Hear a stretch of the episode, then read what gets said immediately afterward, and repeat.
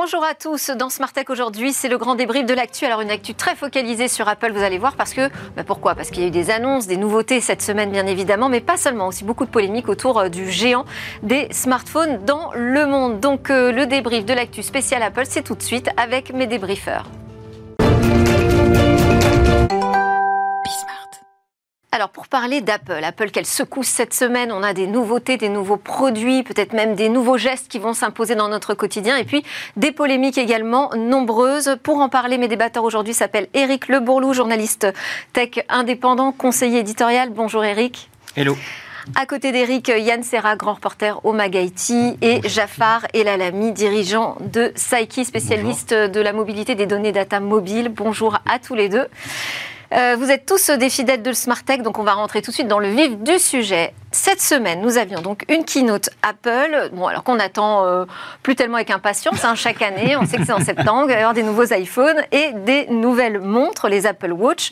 Mais quand même, on va aller regarder, on va, on va reparler ensemble de ce qui a été présenté. On va aller regarder ce que vous avez trouvé d'intéressant. Qu'est-ce que ça peut changer sur le marché? Ma première question, c'était Wanderlust normalement, hein, euh, mardi soir. Est-ce que vous avez été un petit peu émerveillé, ne serait-ce qu'un petit peu? Euh, alors, bon, je ne veux pas casser l'ambiance tout de suite, pas du tout. C'est un peu pour ça que je pose la question, parce que bon, on dit au moins crevons l'abcès. Non, alors pas du tout. Euh, après, je resitue. Moi, je suis dans le B2B, dans l'entreprise, donc on a des attentes très particulières. Hein. On est, euh, voilà, je ne suis pas à attendre les nouveaux gestes hein, dont on parlait à l'instant. Moi, je vais plutôt attendre quelles nouveautés, quelles applications. L'entreprise, vous savez, on attend beaucoup de choses sur l'intelligence artificielle.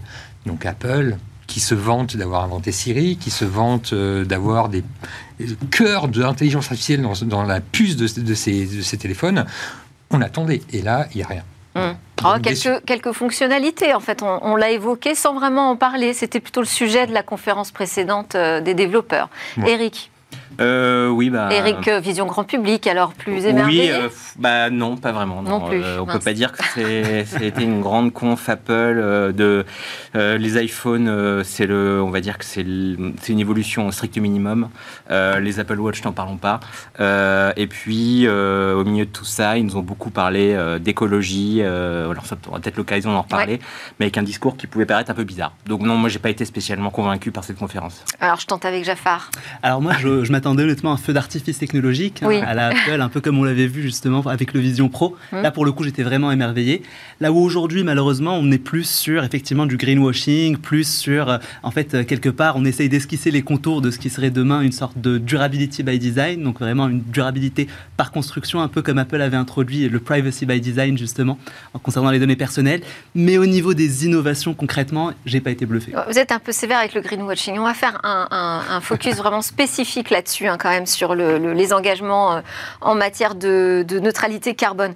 Alors déjà, pour rappeler ce qui a été annoncé, donc un iPhone 15 dans euh, ses diverses versions, euh, comme d'habitude, un Plus, un Pro. Alors quand je dis Pro, j'imagine que ça heurte les oreilles de, Yann Serra déjà. Oui, oui, parce que... Mais, mais Apple est assez transparent là-dessus. Il dit finalement, la première raison d'acheter la version Pro, c'est l'appareil photo. Voilà, c'est ça. Oui. voilà. C'est peut-être Pro parce que c'est plus cher, hein, mais en fait, c'est pas entreprise en tout cas. Voilà. Ouais. Alors, sur l'iPhone 15, qu'est-ce que vous avez quand même à nous raconter euh, bah en fait, l'iPhone 15, c'est un peu l'iPhone 14 Pro de l'année dernière. Euh, il récupère la puce euh, A16 Bionic qui était euh, dans l'iPhone 14 Pro. Donc, en fait, il y a une espèce de descente dans gamme. L'iPhone 15, en fait, il récupère l'essentiel des technologies qu'avait le téléphone haut de gamme l'année dernière. Donc, voilà, tout simplement, c'est sans grande surprise. Donc, un meilleur appareil photo, 48 mégapixels. Euh, et puis, euh, effectivement, une nouvelle puce, c'est ça le plus important, mais qui n'est pas une nouvelle puce, vu que la nouvelle puce, elle est réservée à l'iPhone 15 Pro. Euh, donc, c'est la, puce assez bionique de l'année dernière. sinon, il n'y a pas grand-chose de nouveau, à part, effectivement, ça, on va peut-être y revenir, c'est évidemment le support de l'USB-C à la place du Lightning qui tire sa référence. Alors, bah oui, bon, bah, parlons-en, oui. Donc, en fait, Tim Cook nous, annonce que c'est incroyable, c'est merveilleux.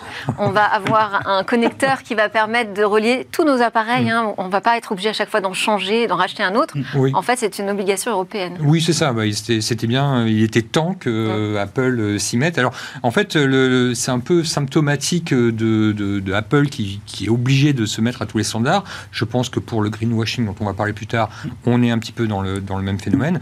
Et puis, bon, bah, après, euh, après voilà, Apple a encore plein de choses à faire pour pouvoir euh, se, être une technologie euh, qui peut s'interfacer avec des écosystèmes, notamment dans les entreprises, parce que pour l'instant, c'est pas du tout le cas. Alors, si, si, moi je peux dire un petit truc sur le, justement les, nouveautés techniques qu'on a pu voir sur l'iPhone 15, alors justement sur la version Pro Max, hein, iPhone 15 Pro Max, donc c'est celui qui a la puce A17 Pro. Voilà. c'est plus pro pour le coup. alors, Mais alors, du coup, j'ai regardé en fait ce que ça faisait. Enfin, j'ai. Le, le, le, CPU le plus rapide au monde. Non, euh, alors bon, en fait, c'est en tout cas ce qui a été dit. De smartphone peut-être, mais euh, mobile. Oui, alors peut-être sur les smartphones, mais, en tout cas j'ai regardé euh, ce que c'était. Manifestement, c'est exactement la A16. Enfin, il y a le même nombre de cœurs, le même nombre de, de, RAM. Donc il y a, mm. il y a deux cœurs performants, quatre cœurs économiques.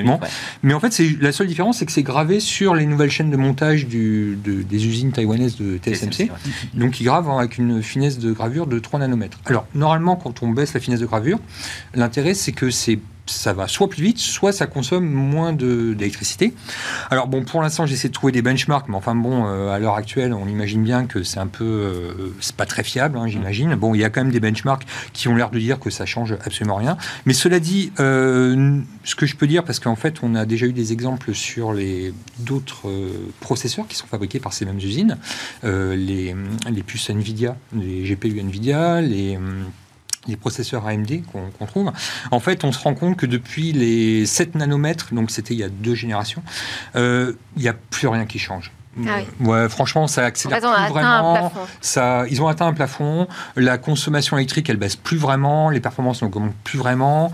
Il y a un intérêt sur les serveurs parce que vous allez mettre énormément de cœur pour pouvoir paralyser des euh, plein de machines virtuelles. Mais sur des appareils comme ça, ça ne présente plus aucun intérêt. Donc, euh, ça a rajouté à ma déception. Là, j'étais quand même, j'ai fouiné pour essayer de trouver des détails techniques qui me diraient ah voilà, là, on est dans la technologie comme avant.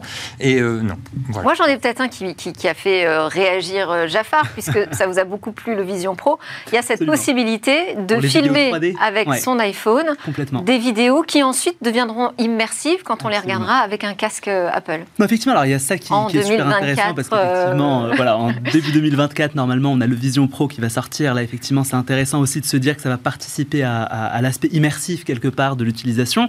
Après, on a aussi finalement le Titan, on a aussi un nouveau design, c'est un peu plus léger, c'est un peu plus joli, on va dire, donc c'est assez intéressant. Mais euh, je vous rejoins à 200% sur le fait qu'effectivement, d'un point de vue état de l'art euh, technologique et scientifique, il n'y a pas eu une avancée euh, absolument astronomique. Par contre, ils ont quand même mis en avant qu'il y a une autonomie un petit peu plus élevée. Et derrière, il y a effectivement l'USB-C, donc standardisation. Par contre, sans, sans, sans oublier bien évidemment qu'il faudra quand même un adaptateur de 35 euros pour justement les personnes équipées aujourd'hui avec le Lightning. Donc voilà. Ouais, oui. Et juste moi, pour revenir sur la puce dont parlait Yann, effectivement, le seul truc, alors c'est une puce pro, Mhm. Mais euh, la grosse nouveauté de cette puce, elle est sur, plutôt sur le GPU en fait, qui a un, peu plus de cœur, un cœur de plus que la précédente, mais surtout qui supporte le ray tracing en matériel. Mhm. Donc c'est une puce pro. Traduction. Euh, euh, donc en gros, qui, alors le ray tracing, c'est une technique d'illumination de, des scènes en 3D qui permet d'avoir des scènes en 3D beaucoup plus réalistes et qu'on trouve déjà maintenant sur les grosses cartes 3D des PC et sur certains d'ailleurs SOC mobile aussi. Mais euh, Apple donc va lancer une puce pro pour des jeux vidéo plus beaux. C'est-à-dire qu'on a vu des démonstrations de jeux vidéo euh, qui se jouent sur console. Euh, avec des super designs euh, qui s'affichent maintenant sur la taille de l'écran de, l'iPhone. On, voit toujours quand même que c'est pas euh, une Nvidia 4080. Hein. Mm. On, remarque quand même que c'est un GPU de, de, mobile. Oui, mais tu, vois quand même un bon. Mais c'est quand même, c'est qu'il y a quand même un effort et Apple continue ses efforts là-dedans pour essayer de, de, grimper en puissance en matière de 3D pour les jeux vidéo. Bon, et puis il y a toute cette partie, euh, continuer à en faire un objet essentiel dans notre vie quotidienne, hyper simple à utiliser. Donc on va arriver sur euh, l'Apple Watch, puisque ça c'est euh, l'objet dont l'interface est la plus intuitive aujourd'hui, hein, puisque on peut la commander par un mouvement de poignet, par la voix, et puis désormais donc par un nouveau geste que propose Apple. Donc on fait un double clic mm. avec ses doigts. Qu'en avez-vous pensé? Alors moi j'ai trouvé ça super intéressant, effectivement le, double tap, donc on retravaille un petit peu plus l'usage quelque part qui est différent. Après au niveau de, de, la technologie, là pour le coup la puce S9 elle est super intéressante, c'est à peu près 11 000 milliards d'opérations la seconde, donc on est quand même sur un état de l'art technologique un peu plus avancé que ce qu'on a pu voir effectivement sur les iPhones. Et derrière on a aussi une réactivité un peu plus poussée, on arrive à avoir effectivement des, un, Siri un peu plus réactif quelque part et aussi des données de santé qui sont collectées de manière beaucoup plus pertinente que, que la précédente, sans parler bien sûr des matériaux mais ça on en parlera plus au niveau écologique. Mais effectivement, c'est la première montre quelque part qui est neutre en carbone, qui est quand même une, une révolution d'un point de vue historique chez Apple. Sur l'Apple Watch, euh, donc euh, série 9, aussi ce qui change, c'est qu'on va pouvoir euh, faire travailler la montre en local directement. Elle ne va pas forcément aller chercher l'information dans le cloud. C'est ce que disait Jafar en fait. Effectivement, Siri maintenant peut fonctionner en local. Alors c'est vrai que pour tous ceux qui ont connu les appels serveurs, à chaque fois qu'on disait OK Google ou Alexa, il y a vraiment une grosse différence puisque ça va beaucoup plus vite et il n'y a plus de latence puisqu'il n'y a plus le, passage vers, vers, le cloud en fait. Mm. donc Siri devrait mieux marcher, on espère, parce que c'est pas non plus Siri génial tous les jours. Donc effectivement effectivement, il y a ça. Mais euh, sinon, la, montre, euh, il y a aussi un.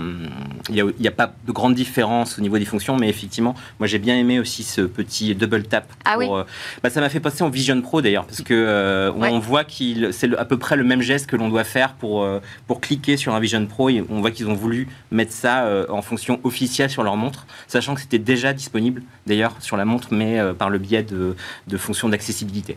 Donc ça, existait déjà, mais là, ils se sont dit, on va en faire un, nouveau truc ergonomique. Euh, en fait, ils l'ont marketé aussi. C'est-à-dire qu'ils inventent un nouveau geste dans, dans, notre vie numérique. Oui. On va l'adopter? Bon, Yann Bon, euh, alors, euh, moi, je rappelle que sur ce plateau, j'avais dit beaucoup de mal de l'Apple Watch. Euh, ah j'en ai une. Hein, bon, voilà.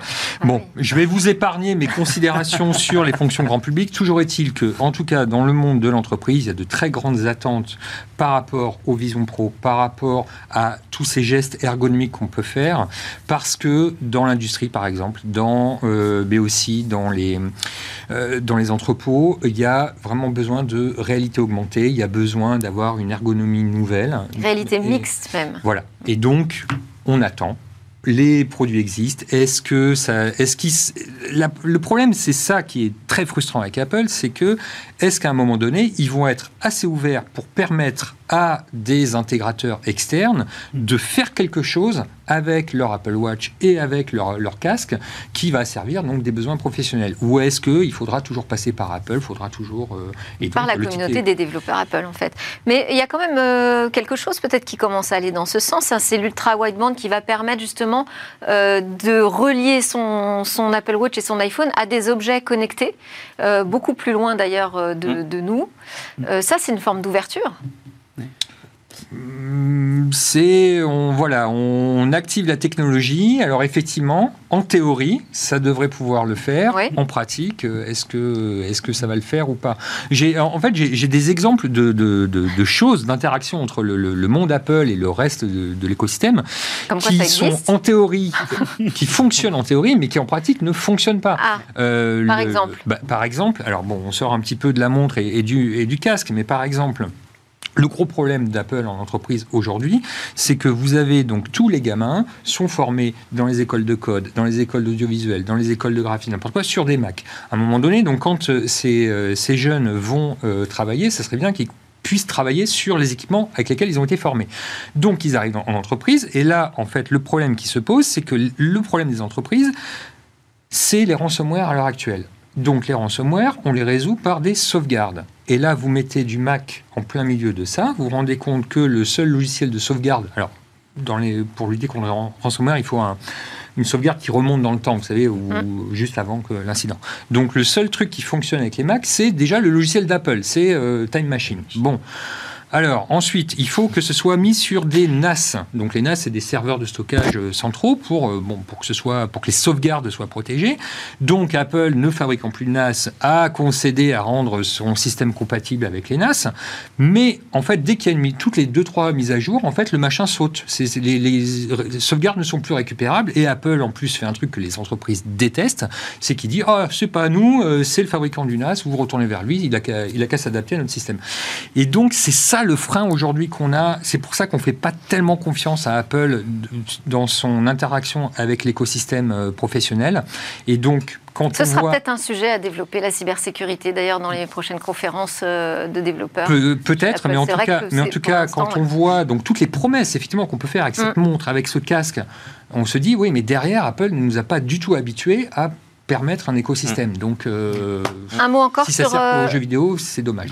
Sur la nouvelle Apple Watch, avant qu'on bascule sur la stratégie verte En fait, oui, il y avait deux Apple Watch. Hein. Il y avait l'Apple Watch Series 9 et l'Apple Watch Ultra 2. On ne sait pas trop pourquoi ils ont sorti ça, une nouvelle Apple Watch Ultra alors qu'ils ont sorti une montre quasiment identique l'année dernière. Bon, effectivement, elle profite quand même de, ces, de cette nouvelle puce S9, de ce nouveau SOC S9 et donc des évolutions d'ultra wideband de Ça, c'est vraiment pour les sportifs de l'extrême, pour des usages, voilà. Oui, enfin, c'est aussi pour les sportifs de l'extrême et ceux qui veulent avoir une batterie de plus d'une journée. C'est ah, la seule. Après, il y a d'autres options hein, qui, ont une batterie euh, plus endurante sur une montre.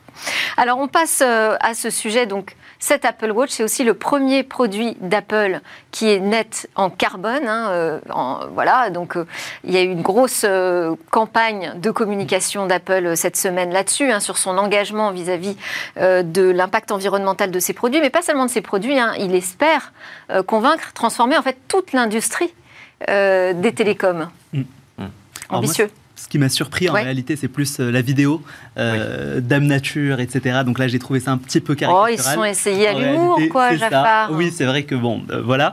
Mais, mais par contre, pour le coup, je pense honnêtement que, que l'objectif 2030, pour le coup, est hyper intéressant dans la mesure où ils vont essayer de travailler effectivement sur l'électricité de manière à pouvoir avoir de l'électricité propre, de pouvoir travailler sur les matériaux, dont justement l'Apple Watch est, un résultat concret. Et ensuite, derrière, sur le transport. là où il faut être extrêmement clair, c'est qu'effectivement, ce n'est pas complètement, euh, l'impact n'est pas complètement à zéro, c'est qu'ils utilisent des crédits carbone pour venir faire de la compensation, que ce soit par rapport à la forêt dont ils ont euh, parlé effectivement, ou encore d'autres initiatives pour pouvoir compenser. Mais en réalité, alors ils s'engagent par exemple à compenser l'électricité que nous nous consommons en tant qu'utilisateurs de montres. Absolument, non, mais ça c'est super intéressant. Et au-delà de ça, alors moi le seul point qui me dérange un petit peu, parce que finalement c'est mon quotidien aussi, euh, d'accompagner des entreprises dans leur mobilité durable et de pouvoir observer justement quel est l'impact avec des vrais calculette quel est le CO2 généré par, euh, par kilomètre. En réalité, quand on s'attarde un minimum sur toute la chaîne de valeur d'Apple, alors c'est assez ambitieux parce qu'en réalité, ça voudrait dire qu'il faut complètement bannir le fret aérien, favoriser potentiellement le fret terrestre des marchandises et euh, faire en sorte que ce soit avec des véhicules électriques. Là, il a dit favoriser le, fret maritime. Maritime, pour le coup aussi. Alors, c'est assez intéressant parce qu'en réalité, c'est beaucoup plus complexe que ça de pouvoir optimiser tout cela, finalement, est-ce que, in fine, ils arrivent aussi à faire de l'optimisation de fret, d'éviter des retours à vide? Ça veut dire qu'ils devraient, en fait, quelque part, s'ingérer aussi dans la gestion de leurs fournisseurs et de leurs fournisseurs. Ça qui semble Donc, dire que sur toute la chaîne, on arrive à zéro, c'est extrêmement ambitieux. Et effectivement, les itinéraires prédictifs, aujourd'hui, ça existe, on, on, le fait beaucoup, typiquement, mais de pouvoir avoir tous les scénarios qui viennent et qui ramènent justement la neutralité à zéro, je trouve que c'est extrêmement noble comme, comme objectif, mais très compliqué à atterrir. Oui, mais bon, il fixe un cap finalement et il dit à tous ceux qui travaillent avec lui, il faut qu'on y aille ensemble. Eric Oui, moi euh, je ne suis pas du tout convaincu. Alors, euh, je suis Par quoi? Je sais très bien que Apple euh, s'essaye euh, à, comment dire. Il fait plus que s'y essayer. Là, il a un premier produit qui fait ses preuves, donc il est en avance sur ses objectifs. Comme le dit Jafar, effectivement, il y a beaucoup de, beaucoup de, enfin, je crois qu'il y a 25% de, de, de, ce, de ce carbone neutral qui, qui sont en fait des compensations. Compensation, oui, mais il y a euh, suppression du cuir, réduction des emballages, il y a des choses quand même très concrètes. les, matériaux recyclés également. Il n'en reste pas moins que. Est-ce qu'il était surtout vraiment utile de sortir cette montre? Voilà. Là, s'il si, nous avait dit, euh, bon, l'Apple Watch, j'en parlais à l'instant, l'Apple Watch Ultra 2, bon, finalement, c'est quasiment la même que celle de l'année dernière. Non, mais sur point, pourquoi un nouvel iPhone tous les ans? Euh, Pareil, de la même manière. Mm. Euh, en fait, je trouve qu'il y a un peu un paradoxe à vouloir toujours cette, cette course à, un nouveau produit tous les ans, tout en voulant parler d'écologie. Je trouve ça très paradoxal et ça m'a un peu agacé, à, vrai dire. Même si, effectivement, leurs efforts sont louables, je ne veux pas dire le contraire, mais le vrai effort serait de se calmer sur euh, le nombre de produits, quand au moment même où, en fait, on se rend compte, on s'est tous dit ici, il n'y a très, que très peu d'innovation sur ces produits. D'accord. Euh, il y a effectivement le modèle, on va dire, de la décroissance, parce que c'est quand même une entreprise cotée qui a des objectifs, ah donc bah qui est un peu obligée finalement quand même de sortir des nouveaux produits. Euh, donc il y a effectivement la question de la décroissance, mais c'est aussi une façon de montrer, moi je veux rester positif sur ce sujet, qu'on peut faire du numérique en étant plus responsable vis-à-vis de l'impact environnemental. Mm. Ah mais tout à fait, mais de toute façon, on l'a toujours su, Apple est super fort dans le marketing. Donc là, c'est du marketing.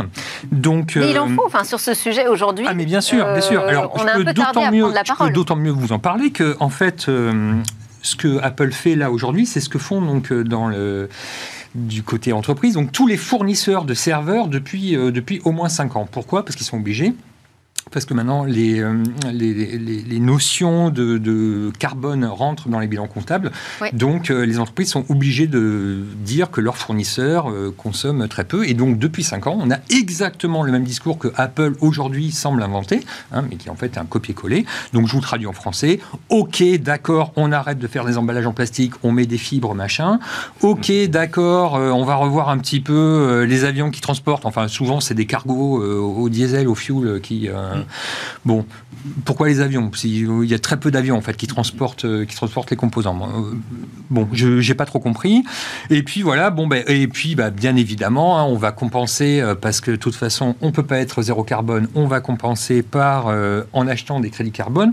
Donc ils vont investir, hein, comme tout le monde, hein, dans une forêt, dans les, dans la faune maritime, dans, les trucs comme ça. Ça, leur permet de, payer moins de taxes. Et attention. Dernière phrase sur dernière ce sujet. Oui. Le gros mensonge, bien évidemment, du on va à être 100% électricité verte, ce qui est un mensonge. Voilà, c'est impossible. C'est comme si vous alliez dans la Méditerranée, que vous preniez un verre d'eau, et vous disiez ça c'est de l'eau qui vient du Rhône. Et eh ben ouais, et eh ben voilà, l'électricité verte, c'est pareil, c'est le même mensonge. Allez, on passe quand même à cette euh, polémique qui est tombée à 19h43. Donc on était tous en train de suivre, enfin tous nous, en tout cas autour de cette table, euh, en train de suivre la keynote d'Apple qui allait annoncer ce nouvel iPhone et tout ça. Hmm. Et boum badaboum, on a un tweet de euh, la NFR, donc la vigie française sur les émissions d'ondes de, des smartphones.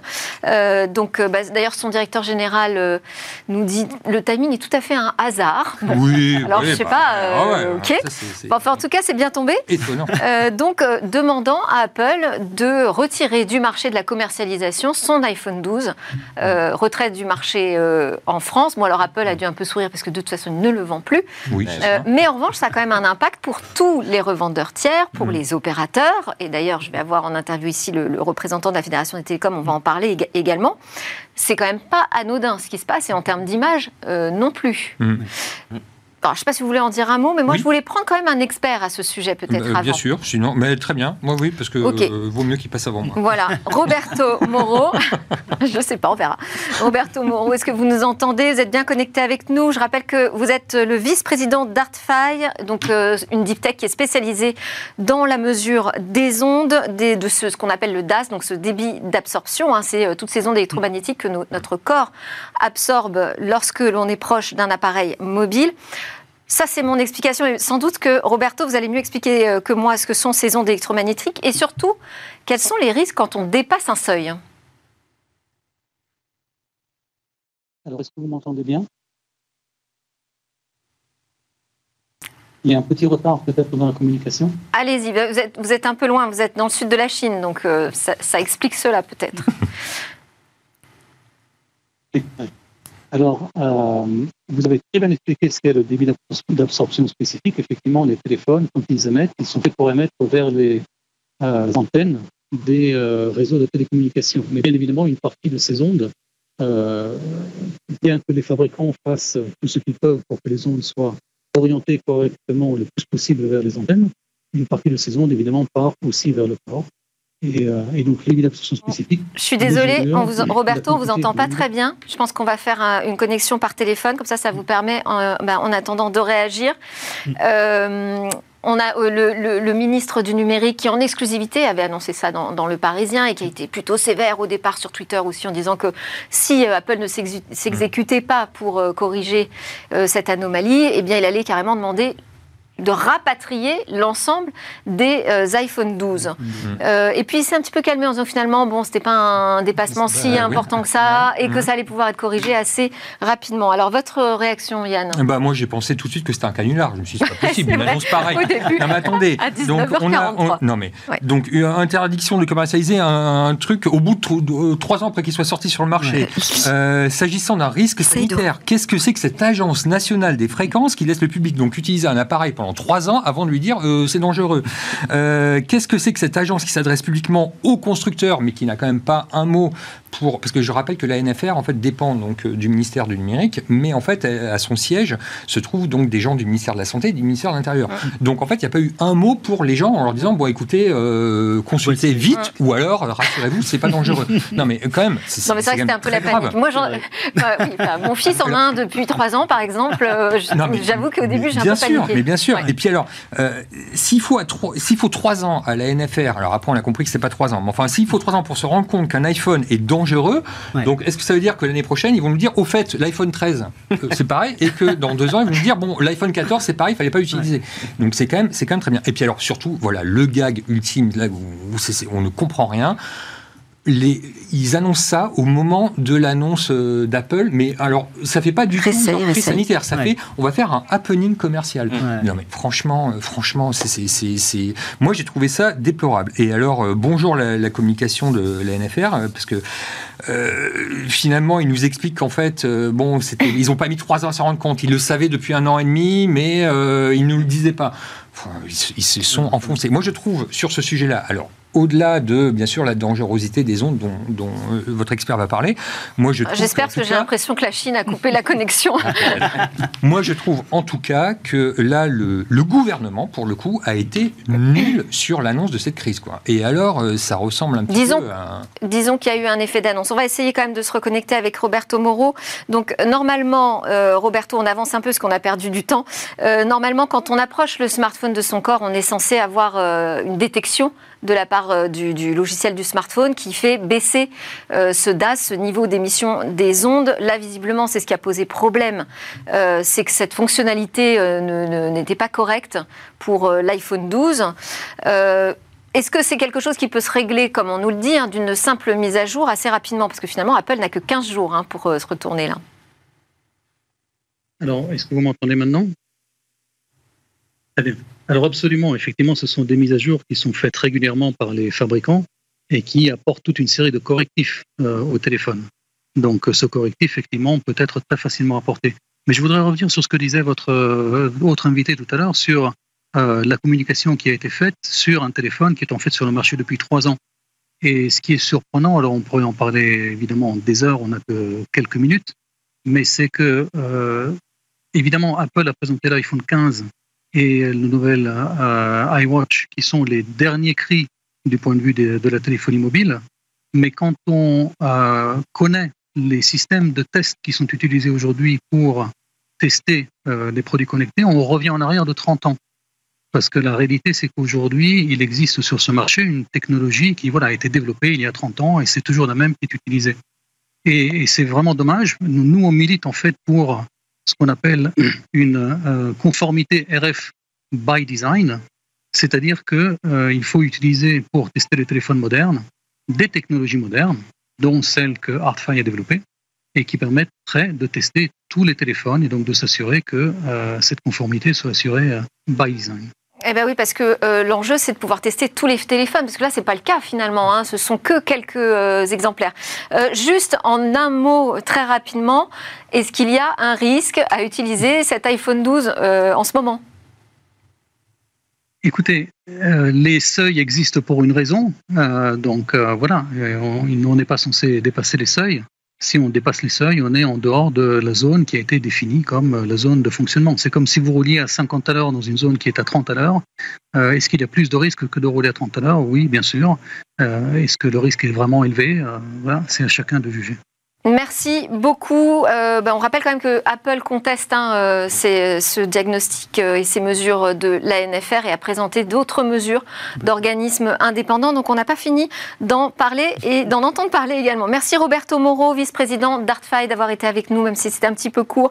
Merci beaucoup Yann, grand reporter au Eric Le Bourlou, journaliste spécialisé, et Jafar Elalami de Saiki. C'était Smartex, c'est passé très vite encore une fois. Merci à tous de nous suivre.